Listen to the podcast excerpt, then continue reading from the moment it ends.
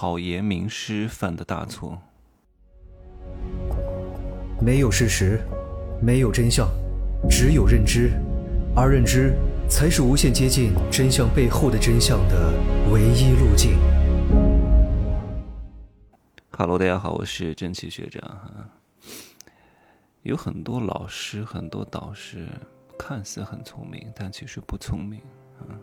比如说前段时间那个考研名师，叫张什么峰的，给别人免费答疑，告诉别人这个专业不能考，那个专业不能搞，这条路不能走，犯了大忌。有些话是不能说的，嗯，教育是要分层的。你在公开的场合、免费的场合、没有收钱的场合，讲太多真相，不搞你搞谁？嗯，他以为他可以通过他的那张嘴让这个世界平行吗？让这个世界的等级消失吗？让这个世界大同吗？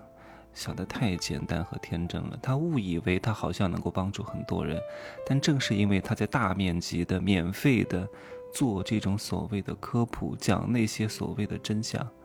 你让这个世界混沌了，你触碰了很多人的利益。你为什么要教这些人？他们也没给你交钱，也没有感谢你。你以为你真的能够普度众生吗？我讲话真的是非常分场合的，哪些平台该说什么，视频当中说什么，音频当中说什么，小课当中说什么，大课当中说什么，界面应该说什么，都是要分层的。你像，你想想看，我如果把跟一个。跟我见面的这个付费学员的话放在公开平台上去讲，那就惨了，对吧？我在大课里面讲的这些内容，在抖音里面讲，那完蛋了，是不能说的。有些话是不可以说的，有些人他不需要知道这么多，你非得免费告诉他。有些人不想让你说这些话，你非得去触碰他的利益和蛋糕，何必呢？你以为所有的人都一样，这个世界就快乐了吗？那只是理想主义者的情怀而已。当这个世界没有等级，当这个世界没有分层，当这个世界都一模一样的时候，就丧失了很多多样性的乐趣。只是因为你很穷，你总想觉得我要平等、平等、平等、平等。但是当你稍微赚了一点钱之后，你才会发现，这个话不能再往下讲了啊！这个适可而止吧，屁股决定脑袋。等你慢慢的开悟了，慢慢的有钱了，慢慢的有了一些东西了之后，你就能理解我说的是什么东西。嗯，你看很多北欧，北欧三国好像就实现了这种所谓的生活，但真的快乐吗？你以为他无忧无虑就真的快乐吗？你以为他不不不内卷他就真的快乐吗？并不一定快乐的。嗯，他在大庭广众之下劝广大的莘莘学子不要报考新闻专业，这个话。不应该免费说，因为新闻这个专业呢，它比较特别，你说的不好就会引发很多联想和歧义啊，所以你说的话呢，也得换另外一种非常非常委婉的方式说，不能说的这么直接啊，而且还加上他的表情，嗯，真的是绝了。当然呢，他说的大多数东西都还是挺好的。嗯，都是符合底层逻辑的，都是世间的真相。只不过真相不能在这个场合说，真话，对的东西，在不对的场合说对也不对，不对的东西，在对的场合说不对也对。好好的体会一下我说的这句话啊！当你能够把这句话悟透了，你的人生会实现一个非常大的逆转和境界的提升。嗯，还有人问他要不要学哲学。他说：“你做好今后吃不上饭的准备了吗？饿你五天，看你还学不学哲学。”还有家长问他，孩子能不能学医学专业？他说：“你们要做好把孩子养到三十岁的准备，因为临床太看重学历，进大医院学历要求非常之高的，本硕连读是最起码的，而且每一门考试，各位医学生很难作弊的，监考非常之严的。”然后你还要上个博士，还要搞一个海外进修，还要当一个住院医师，还要实习几年，不到三十岁别想挣钱啊！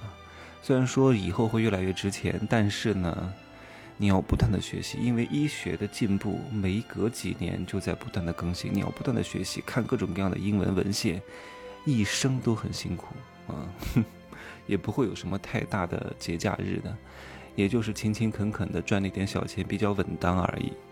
你想实现什么大梦想也非常非常难啊！如果你家庭条件一般，又想过上自由的生活的话，我也建议你不要走这条路。但是呢，我给各位了一个什么建议呢？就是可以去学一个口腔专业，嗯，二本的都没问题。本科出来之后就可以进一些医院，私人医院、整形医院，以后自己可以开一个口腔诊所，好好的宣传打造一下。哪怕就是一个社区医院，在高档小区那，你都能挣很多钱。而且如果你好好学口腔医生，对吧？你的这个颌面。整个牙齿都是跟美观有很大关系的，一旦和美产生了关系，你就会有无限的想象空间。然后在就学的期间呢，把美学穿搭再学一学，然后再考一个什么注射的，然后脸上都可以打打针，你都可以去弄的。很多人不会设计，所以这个老师好也不好啊。如何才是真正的好？你能够持续的。低调的帮助大家才是真正的好，而不是一下子炸了，让所有的人都注视你。那你这个好就很难维持太长时间。而且他做错了一点，他大多数都是免费的。哎呀，别人是允许你帮助别人的，但是你不可以免费的在那讲这些东西呀，对吧？你免费的讲的话，你会让很多那种精英家庭的家长和孩子非常恨你，对吧？没有什么竞争力了。信息是非常重要的。为什么有些人跟你的学习成绩一样，却能考上一个好的大学呢？信息，我妹妹不就是如此吗？只能上一个普通一本，对吧？通过我的指导，当然她本身学习成绩也还不错，也还挺能够执行我的这些方案的，才能上中国前五名的大学——南京大学呀。只不过后来她的人生走向跟我就没什么太大关系了，对吧？我让她找个好找个好男人，她也不找啊。我说你是女人啊。三十岁之前，你一定要找到一个呀！你是美女啊，你一米七三，肤白貌美，对吧？又是名牌大学高材生，真的是名牌大学高材生，各个方面都可以呀！你怎么能够忍心你就干一万多块钱的一个什么行政工作呢？我都为你惋惜呀！我说你都没出过国，到现在天天上班，哎呀，我要是有你这个条件啊，啊，当然咱们条件也不比他差啊。我说我要是你这个性别呀。我真的都好多好多钱了，嗯，都嫁入豪门了，真的是。南京大学戏剧影视文学专业，一米七三，对吧？没有什么长相缺陷，长长得真的，我说句实话，就是七分以上，因为他有学历加持，然后沟通能力还会弹琵琶，对吧？学习能力也很好，家庭也是小康家庭出来的。你说这浪费了，我都恨铁不成钢。我家里人从来是不会听我的节目的啊，因为他们。人和人就是这样，你跟他走得太近了呀，从从小在他跟前拉屎放屁挖鼻子，他总是会想到你小时候的样子，他很难正眼看你，哪怕你现在取得了非常不错的成绩，他总是会回想到你以前就这个样子，你以前这么龌龊，老是想这些东西干嘛？人要往前看，大哥，对不对？所以帮人可以有条件的帮，筛选一些有潜质的那些木瓜脑袋，你再怎么帮也帮不了的。对吧？上次我前两天在飞机上遇到那个小伙子，泥瓦匠贴砖的，对吧？他他能教得了吗？我都告诉他赶紧加微信，他都不做，你你帮他干嘛呢？对吧？我还是一对一，你在公开场合，大多数人都是不可救药的，就让他去搬砖就可以了，打螺丝就可以了。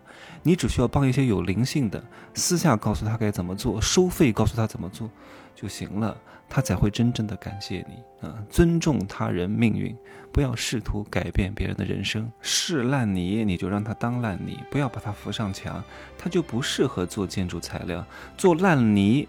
当一当肥料，种种花，种种草，也有它的价值啊。他是阿斗，你也不要扶他，就让他当一个快乐的阿斗。